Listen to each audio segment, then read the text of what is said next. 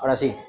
Buenos días. Damos gracias a Dios por la forma en la que Él eh, nos permite eh, poder disfrutar y ser testigos de su obra en nuestra vida. Hemos estado estudiando la serie Primera de Corintios y les soy bien franco. Estaba, es más, tengo acá mi, este, mi mi acordeoncito con respecto al estudio de Primera de Corintios del día de hoy. Pasa a veces que uno viene definido para este, predicar algo, pero eh, bueno, también hay una serie de cuestiones que también Dios va hablando ahí al corazón. Y permítame tomar una salvedad, este, que no, no acostumbro a hacer, este, quien me conoce sabe que soy amante de los calendarios y de las formas. Este, pero vamos a abrir, ahora vamos a cambiar solo por este domingo un poquito el estudio. Eh, abra su Biblia, por favor, el libro de Salmos, capítulo 42.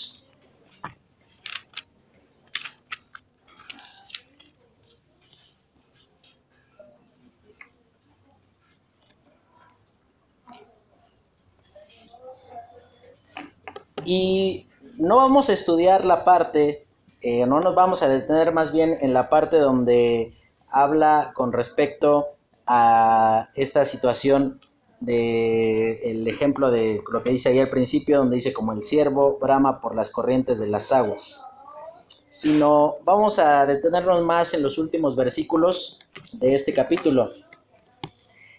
Y todos hemos pasado por algún momento en nuestra vida en el cual pensamos que las cosas no pueden ir peor. Pensamos que eh, ya llegamos a lo más, más complicado que podríamos haber enfrentado y que a causa de eso, este, pues ya uno solamente puede esperar cosas buenas a partir de ese momento. En una situación eh, particular se encontraba la persona que está escribiendo este salmo, no con una expectativa de que ya solamente el futuro le depara cosas buenas, sino que estaba en una posición a través de la cual él se encontraba diciendo, sin importar aquellas circunstancias que se vayan presentando, siempre encontraremos razones de asombrarnos en la persona de Dios. Y comienza diciendo allí el, el capítulo 42, dice, eh, como el siervo brama por las corrientes de las aguas, así clama por ti, oh Dios, el alma mía. Mi alma tiene sed de Dios, el Dios vivo. ¿Cuándo vendré y me presentaré delante de Dios? Fueron mis lágrimas mi pan de día y noche, mientras me dicen todos los días, ¿dónde está tu Dios? En primer lugar, aquí vemos cómo es presentado el conflicto o, o la circunstancia en la que se encontraba el salmista en este preciso momento. No sabemos quién lo escribió. Aquí sencillamente, si usted tiene una Biblia Reina Valera, hasta arriba va a decir masquil de los hijos de Coré. Es lo más que podemos tener información con respecto al autor. Es decir, que no nos podemos imaginar a David ahí adentro de una cueva, como en muchos de los salmos sí, sí podemos considerarlo, sino que desconocemos el origen, pero sí el sentir. Coré fue una de las personas eh, que fueron colocadas por David para dirigir las alabanzas a Dios eh, cuando él tenía la intención de construir el, eh, el tabernáculo. Después de eso viene la instrucción de parte de Dios diciéndole, tú no vas a construir el tabernáculo, lo va a hacer tu hijo. Sin embargo, el hecho de que sea, digámoslo de esta forma, un tipo de eh, tradición oral que se transmitía de generación en generación, nos habla de una situación que estaba residiendo en el corazón del pueblo de Israel por generaciones. Hablaba de que eh, estaban en una aflicción profunda y dice, fueron mis lágrimas mi pan de día y noche, mientras me dicen todos los días, ¿dónde está tu Dios? Y aquí vemos en primer lugar cómo la fe es confrontada por el sistema eh, de este mundo en el cual usted y yo nos encontramos un sistema que nos hace sufrir, un sistema que es, que es un golpe continuo contra la fe, que es más fácil creer en el polín que en la persona de Dios, es más inteligente según ellos negar la existencia de Dios que doblegarse ante, ante su persona y reconocer que de Él proceden todas las cosas. Comienza diciendo, mi alma tiene sed de Dios. Y aquí la persona que escribe manifiesta la comunión profunda en la cual él se encontraba. De tal manera que al levantarse un nuevo día, él sentía la necesidad de acercarse a la persona de Dios. Y esto entonces, juntando el versículo 2 y el versículo 3, nos hace entender, hermano, que usted y yo nunca lloraremos, nunca sufriremos por el sistema pecaminoso de este mundo en el cual vivimos si no tenemos primero una relación cercana con la persona de Dios. Quizás por eso no le molesta el pecado ajeno.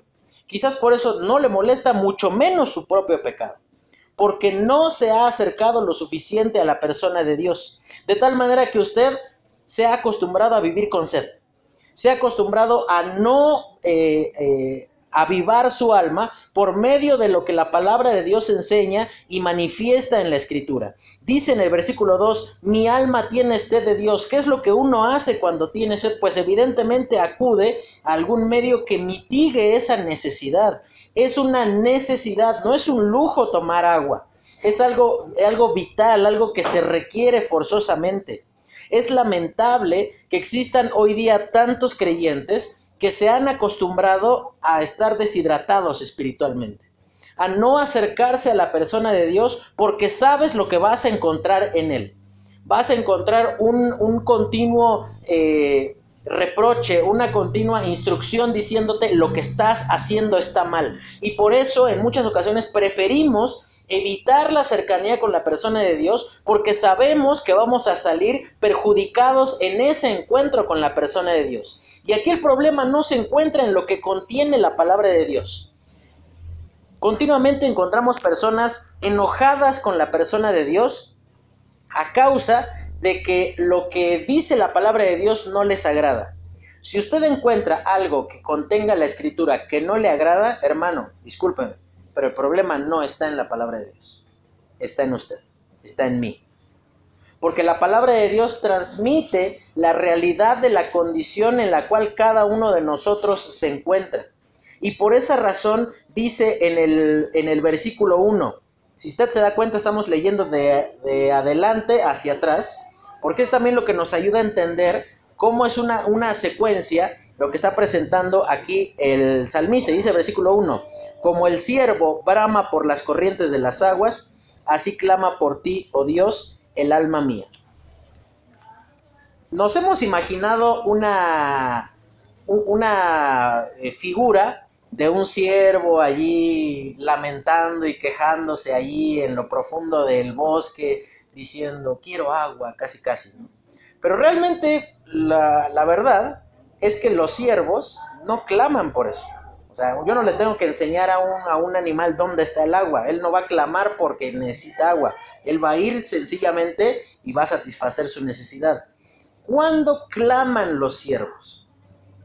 Bueno, cuando los siervos están en un periodo en donde entienden que es eh, época de reproducirse, ellos como son, normalmente son animales solitarios, no, no, no, usted no va a ver una manada de ciervos, sino que anda cada uno allí, este, pues vagando por, por, por su hábitat. Ellos se colocan en el agua, beben y emiten un sonido que es transportado por el agua y algún otro animal que esté más adelante o más abajo, dependiendo la corriente, como, como vaya, va a escuchar este sonido y va a entender que hay otra persona en la misma necesidad que él. Es una mera necesidad fisiológica. Es una necesidad que ellos buscan satisfacerla de esta manera. Pero cuando dice, como el siervo brama por las corrientes de las aguas, aquí no da la intención de que el, eh, o, no da la idea de que el salmista está en intenciones de tener hijos, sino que da la, da la idea de que el salmista, esa misma necesidad que siente el siervo, de, comunicar lo que él requiere, es la misma que él siente por, estar cerca de la persona de Dios. Y esto entonces nos hace entender la profunda necesidad o el profundo error puede ser también en el cual cada uno de nosotros puede encontrarse en este momento. Porque, como decíamos en el versículo 3, presenta al salmista llorando continuamente, dice, fueron mis lágrimas mi pan de día y noche.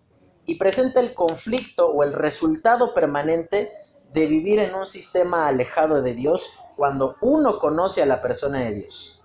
Aún a pesar de muchas situaciones que se le pudiesen achacar, en la palabra de Dios presenta a Lot como un hombre justo. Y dice ahí en el libro de Segunda de Pedro, refiriéndose a él, dice que el justo Job dice que, que se dolía por ver la maldad del lugar en donde él había decidido vivir. Hermano, si a usted no le duele el pecado común y corriente en el cual, eh, con el cual tenemos que convivir, que hemos decidido aceptarlo, que hemos decidido darle apapachos al pecado en lugar de... Y no, me refiero con esto que nos convirtamos en jueces y, eh, y en personas que todo el tiempo están señalando el pecado ajeno.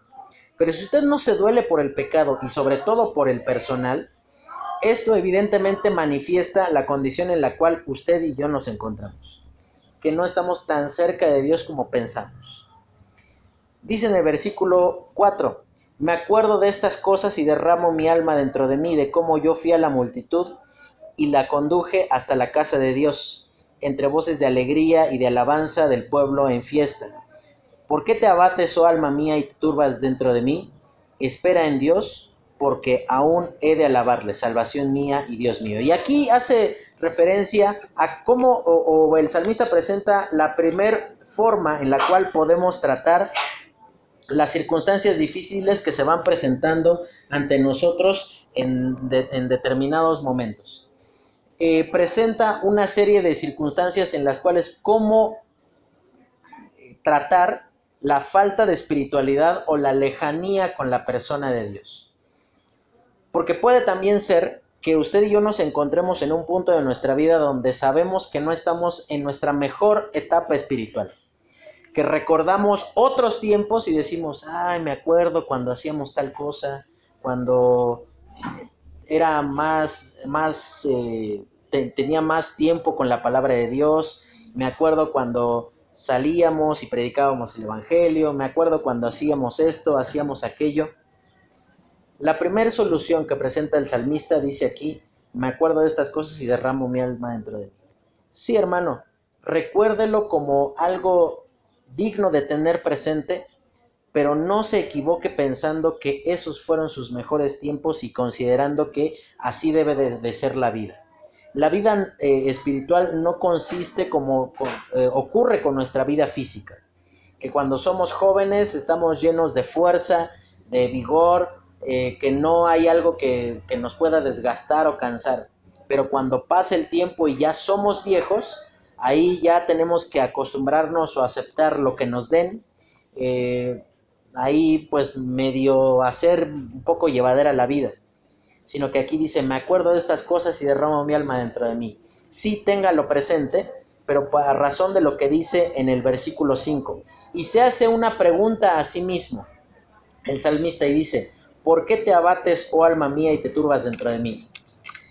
Y este término abatir es, un término que ocupaban los pastores de ovejas. Una oveja se considera abatida cuando, y por una razón el Señor Jesucristo nos, nos compara con ovejas. Porque somos, las ovejas son torpes, son los animales más torpes, más temerosos, más absurdos en cuanto a que le tienen miedo a una piedra, pues, literal, ¿eh? ¿eh? que hay cosas que, que, se asustan de nada por esa razón el Señor Jesucristo nos asemeja a las ovejas, porque tenemos miedo a veces de cosas que decimos, ¿por qué temer de eso? O sea, fíjese cuán absurdos somos. Le confiamos a Cristo nuestra eternidad, pero no le confiamos el día a día. Es decir, que, tenemos una serie de incongruencias en nuestro comportamiento que sí, que, que sí nos calza bastante bien el término ovejas. Y ocurre eh, que las ovejas, pues, son animales que lo único que hacen es comer durante todo el día. comen y comen, y, sí, somos ovejas, ¿verdad? Sí. Comen y comen y comen y comen, y obviamente pues van engordando. Obviamente, aparte del peso que, lleva la, lana, este pues es, a veces, si usted ve las patitas de una oveja, no son así fuertes, no, no son así gruesas, son unas cosititas así, y usted ve una bola así en unas patitas así chiquititas. Y obviamente pues como se cansa, la oveja dice, pues para, para reposar de todo esto que estoy cargando, pues tengo que, que, recostarme, ¿no? Entonces son tan torpes las ovejas que no se saben ni recostar. El pastor las tiene que ir y acomodar porque si se acomodan mal, en el momento en el que se quieren levantar, quedan con las patas para arriba y el peso, su propio peso, el peso de la lana, comienza a asfixiarlas y si no viene el pastor y la da vuelta, eh, la oveja muere asfixiada. Cuando dice aquí, mi alma está batida, da una sensación de que estamos tan consumidos o tan llenos de conflictos, de circunstancias dolorosas en nuestra vida, que si no viene alguien y nos da vuelta, no salimos de esa situación. De situaciones que nos sobrepasan, que, que son tan pesadas sobre nosotros que ya no las podemos sobrellevar. Y aquí le dice, ¿por qué te abates, oh alma mía? Fíjese la pregunta. Aquí no dice, ¿por qué estás abatida? Sino dice, ¿por qué te abates? Es decir, una condición que, que se produce a sí mismo. Dice, ¿por qué te abates, oh alma mía? Es decir, ¿por qué tú mismo te colocas en una condición donde comienzas a considerar la gravedad de los problemas, la dificultad de las circunstancias, lo doloroso de, estas cosas que te están ocurriendo? Y no quiero decir con esto que el cristianismo sea una cuestión de negar la realidad. No quiero decir que creer en la persona de Dios sea una invitación al absurdo. De decir, sí tengo problemas, sí no tengo para comer, pero no hay bronca. Estoy bien contento uno normalmente se va a afligir por lo que se aflige toda la gente. Pero aquí el punto, el, el, salmista se pregunta a sí mismo, dice, ¿por qué te abates? ¿Por qué tú mismo decides colocarte congoja? ¿Por qué tú mismo crees que la tristeza, el pesar, el dolor, autoinfligirte ese, ese dolor es la solución? Dice, ¿por qué te abates, oh alma mía? Pero después dice otra cosa, dice, y te turbas dentro de mí. Está hablando consigo mismo el salmista. Y esta palabra turbas o turbar era una forma en la cual eh, bíblicamente hacían referencia a estar asustado. ¿Por qué tienes temor? Y todos tenemos miedo a algo. Tenemos, en el caso de personas ya arriba de los 30 años, tenemos temor a que muchos de nuestras aspiraciones queden solamente en eso, en aspiraciones. Avanzan más los años y tenemos temor a que siga pasando el tiempo y a quedarnos solos. Pasa más el tiempo y tenemos temor a que pues, un día nuestra salud nos va a traicionar y ya no va a ser tan llevadera la vida. Y todo el tiempo tenemos temor a algo. Aquí lo que el salmista está diciendo no es que no haya razones para tener en consideración y que, y que infundan o que puedan llegar a infundir temor en la vida, sino que esas cosas terminan siendo más importantes, son preponderantes con, con respecto a la realidad de Dios en nosotros. Aquí el salmista está diciendo, ¿por qué te turbas? ¿Por qué te produces esa sensación de miedo a ti mismo? El hecho que usted, hermano, considere que eh, imagínese eh, que apenas vamos a mitad de quincena y usted esté diciendo, híjole, ¿y ahora qué voy a hacer? ¿Solucionó algo?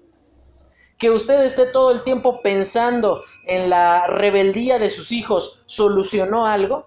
Y no quiero decir tampoco con esto que usted tenga que tener una actitud de, que, de, no darle importancia a lo que verdaderamente lo tiene, sino que hay una cuestión, hay, hay cosas que no pasan por una solución personal de preocuparse y con eso se soluciona.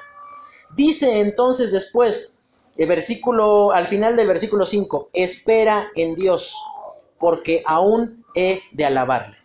En lugar de abatirte, en lugar de asustarte, de turbarte, la solución, en primer lugar, dice, espera en Dios. Dice, porque aún he de alabarle. Y esto significa que uno encuentra en esos momentos de sufrimiento, de dolor, de dificultad, uno cuando se acerca justo en esos momentos a la persona de Dios, uno encuentra cada vez mayores razones de asombro en la persona de Dios, donde entonces, comparando mi sufrimiento con su magnificencia, su gloria, su poder, su gracia, su misericordia, su amor hacia mi vida, mi problema entonces ya no es tan grande. Mi problema ya no es tan este, insoportable. Porque considerando, es, es una, una verdad que aprendemos desde pequeños, pero que duramos toda la vida en, en, poderlo comprender. Una verdad muy simple. Dios te ama.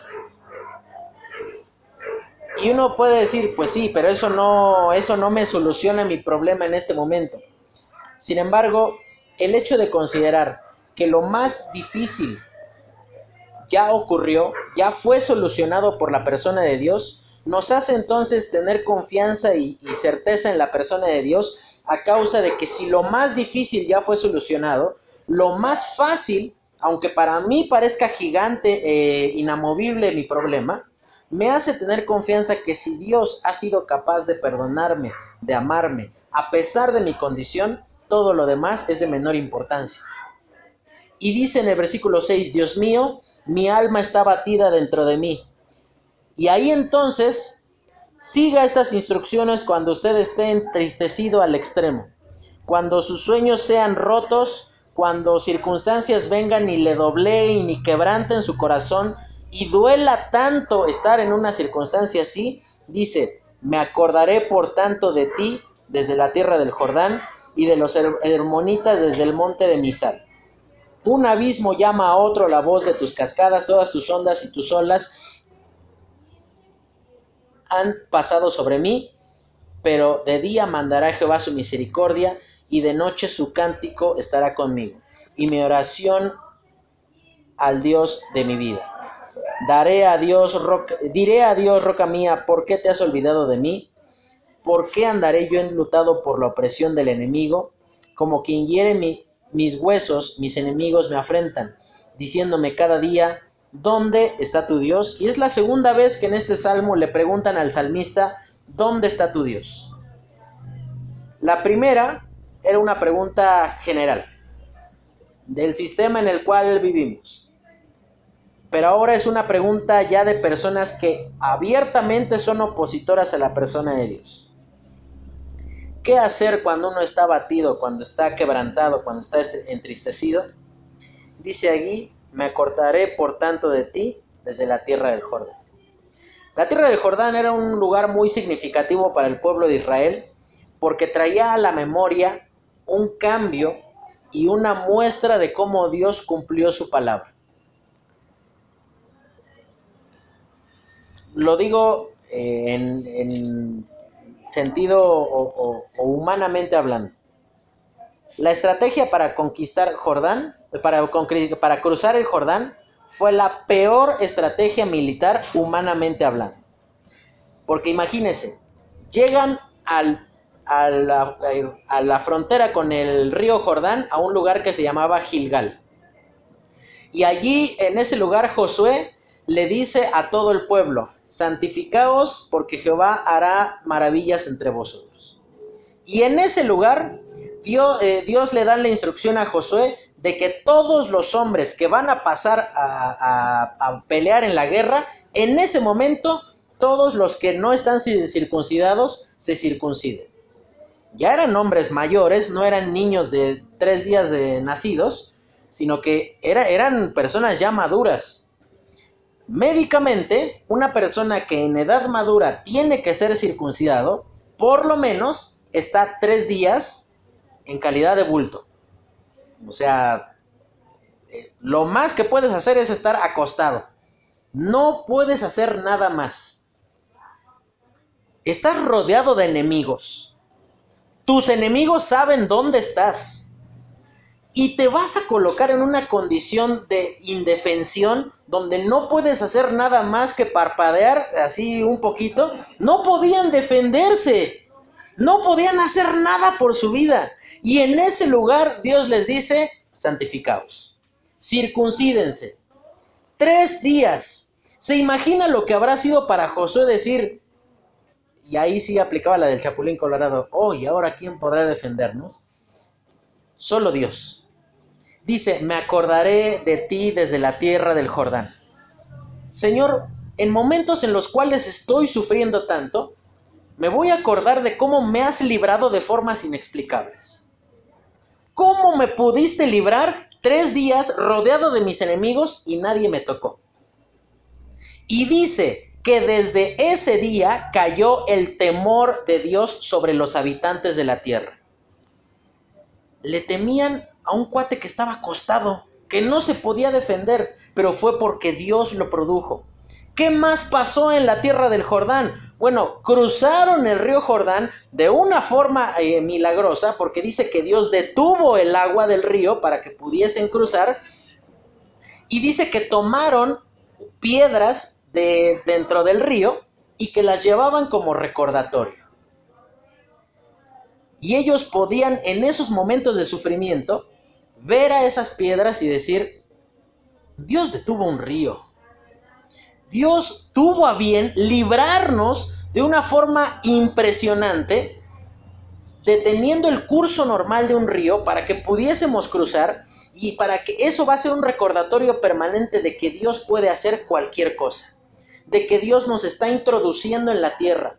Cualquiera puede cruzar el río mojándose, pero no cualquiera puede cruzar el río en seco porque es la mano de Dios obrando en medio de las dificultades, en medio de las circunstancias. Uno podría decir, bueno, es que sí eran un montón de judíos, pero también no se olvide de todas las naciones que vivían en, aquel momento alrededor de ellos. Imagínese militarmente cuán fuertes eran los cananeos en aquel momento, que ni los egipcios, que eran el imperio dominante en aquel momento, se atrevieron a enfrentarlos tenían una frontera bien marcada que decían, pues tan amigos como siempre, como no te podemos conquistar, nada más marcamos bien nuestra frontera, hasta aquí llegamos nosotros y de ahí para allá, pues que ahí tú decides qué haces con tu tierra.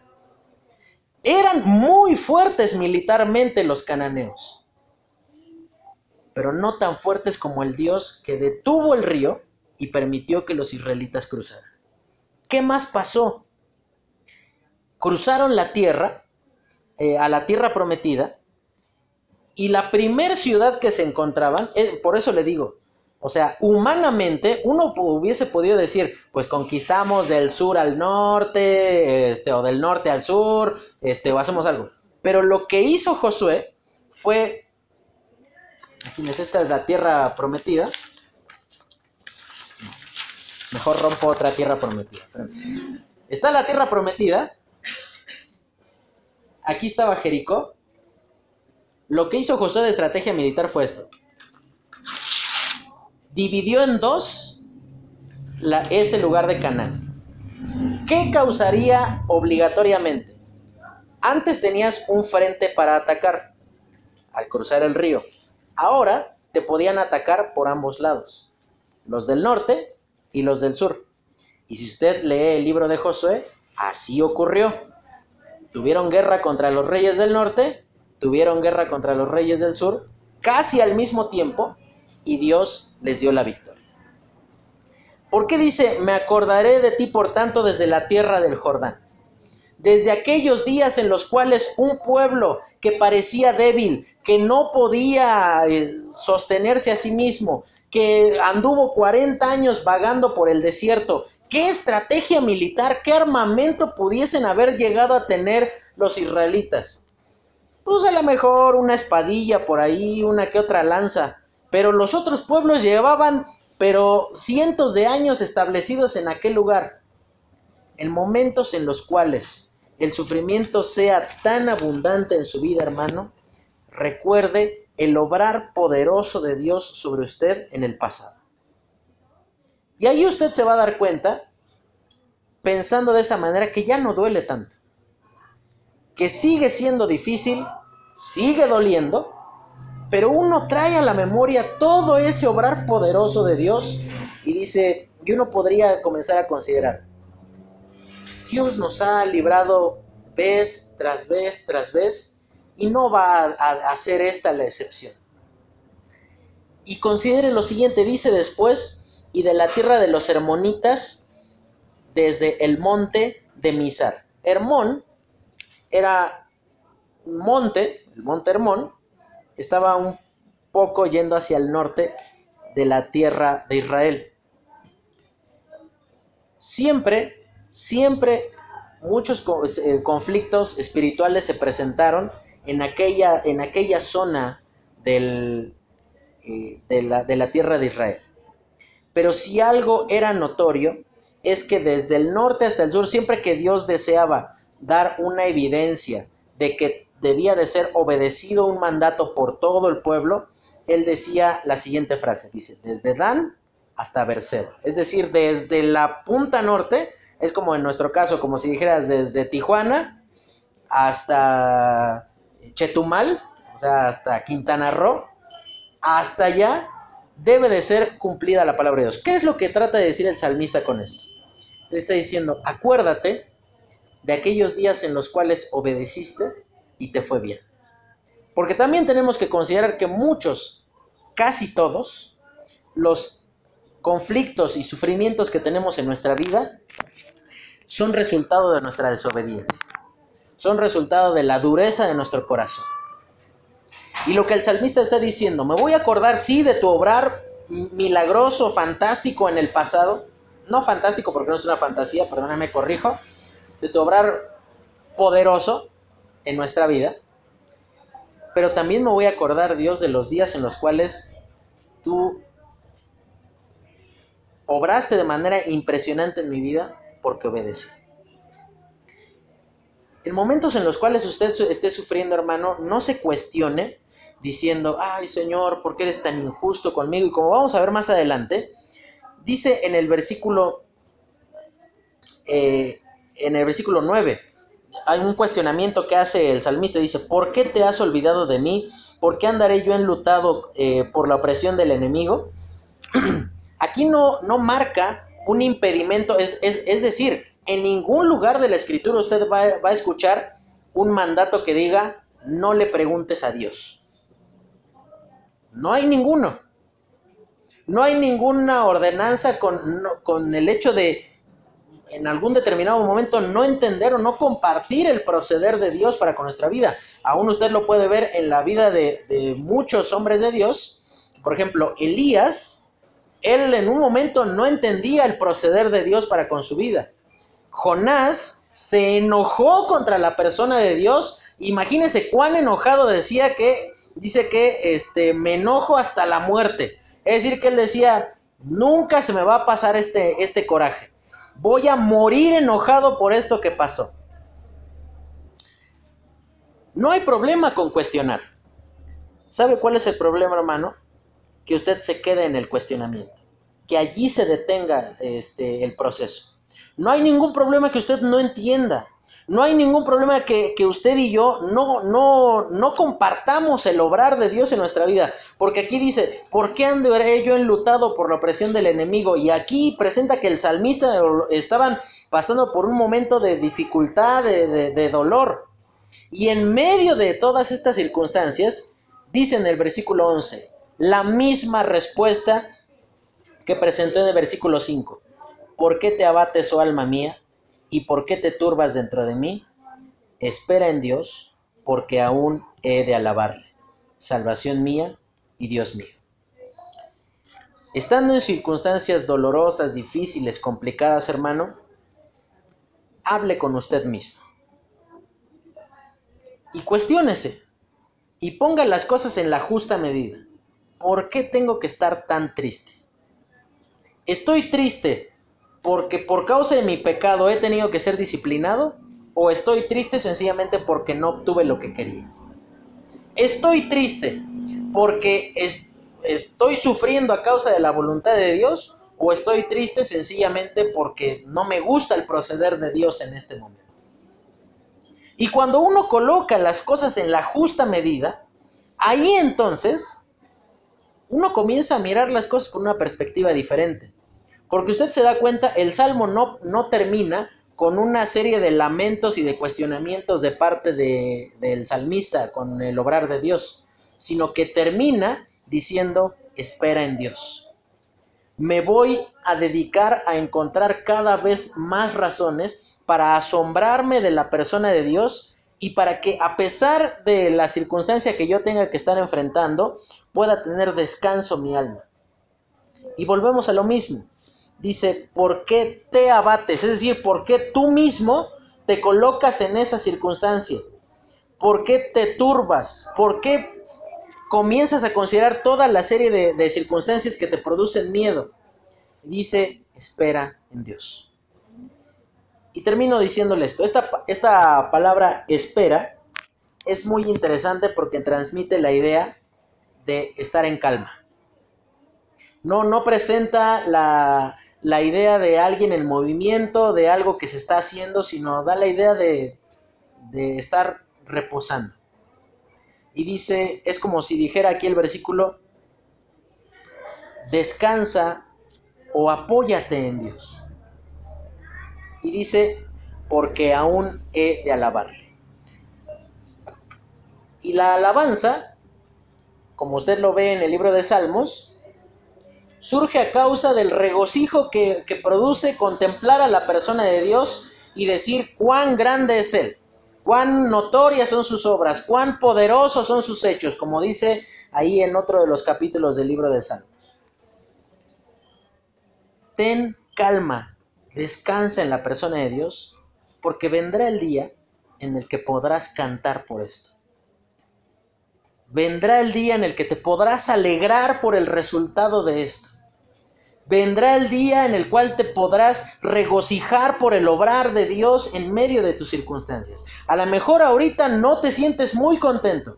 A lo mejor ahorita no sientes, no, sientes mucho placer en el obrar de Dios para con tu vida en este momento, aún y, y esto fuese resultado de la disciplina de Dios en tu vida. Mucho menos te vas a sentir a gusto. Pero vendrá un día en el cual podrás cantar, podrás alabar al Señor y podrás decir, gracias Señor por haberme disciplinado en aquel momento. Gracias Señor por haber quebrantado mi corazón en aquel momento.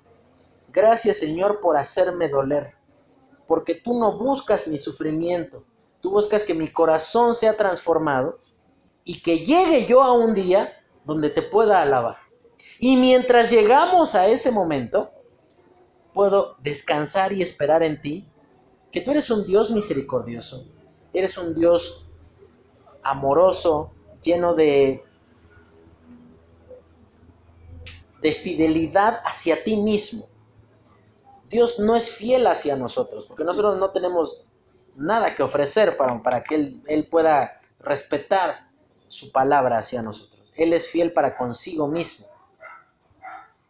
Y termina diciendo, salvación mía y Dios mío. Y eso es precisamente lo que Dios desea producir en el corazón de cada uno de nosotros. Paz a pesar de que no haya argumentos como para que uno descanse en este momento. Esperanza a pesar de que uno mire para todos lados y haya conflictos, dificultades, sufrimientos. Quiera Dios que a través de considerar lo que está presentado aquí en su palabra podamos tener la capacidad y la actitud de reconocer que solo en Él encuentra descanso nuestra alma. Y estábamos hablando de abatir el alma. Y esto es una decisión personal. Como le decía, no es una, una, visión irresponsable de la vida y no quiere decir que si usted tiene un hijo muy enfermo, usted esté haciendo una fiesta, vamos a festejar porque mi hijo casi se muere. No, no, no, no me refiero a eso. No, no es una visión absurda y lógica de la vida. Habla de una cuestión de que aún, en el ejemplo de que tuviese un hijo muy enfermo, aún si Dios decidiera tomar la vida de su hijo, en algún momento usted va a poder alabar a la persona de Dios porque Él decidió obrar de ese modo, porque Él tiene una mejor opinión que la nuestra.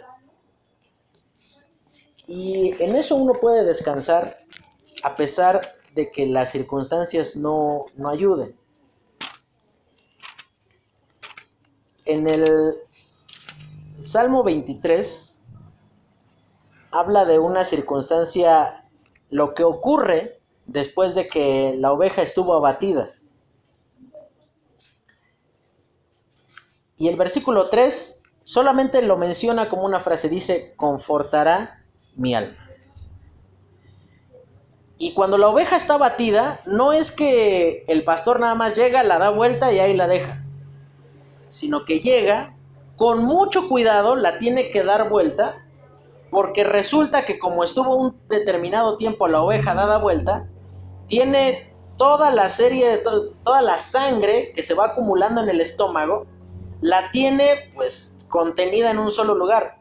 De tal modo que si la da vuelta, lo que puede producir en la oveja es que como la sangre está contenida en un solo espacio, en lo que llega a las diferentes partes del cuerpo, pues lo que, lo, que ocurriría con la oveja es que caería ahí desmayada y, este, y hasta a ver cuándo reacciona. Entonces muy cuidadosamente el pastor voltea a la oveja y comienza a sobarle, y imagínense estarle sobando la pancita ahí a una oveja para que la sangre vuelva naturalmente rápido a las diferentes partes de su cuerpo, para que se fortalezcan ahí sus patitas y ya vuelva este, a caminar. Imagínese a Dios, hermano, estando usted aplastado por sus circunstancias. Yo me imagino a Dios agarrándome así como que, ahí está, ya tan necio vas a ser sino que cuidadosa y cariñosamente nos acomoda de nuevo, como debimos estar desde el principio, y comienza ahí a hacernos cariñitos. Un Dios tierno que, que no hace como hacían muchas veces nuestros papás, ¿no? Que habíamos hecho algo malo, nos disciplinaban, pero la disciplina no terminaba allí, sino que sabíamos que mi papá iba a estar enojado por unas buenas horas después de haberme disciplinado. Sino que Dios no es un Dios que dice, ahí está, ya, párate para que ya no te asfixies. Sino que es un Dios que a pesar de mi pecado, a pesar de que es mi culpa estar abatido, Él dice, a ver, vamos de nuevo, te acomodo allí y procuro tu bien. En ese Dios puede descansar. Ese Dios es en el que puede esperar porque aún hemos de alabarle. Vamos a orar, terminamos. Señor, te damos gracias por lo bueno que tú eres con nosotros. Gracias por tu palabra, por tu voz suficiente, necesaria a nuestra vida. Ayúdanos, Señor, a permanentemente reconocer que nuestra alma necesita profundamente de ti. Y que en ocasiones estamos tan concentrados en nuestras dificultades que dejamos de asombrarnos de tu gloria y de todo lo que tú eres. Ayúdanos, Señor, a vivir de una manera honrosa ante ti. Te lo pedimos en Cristo Jesús.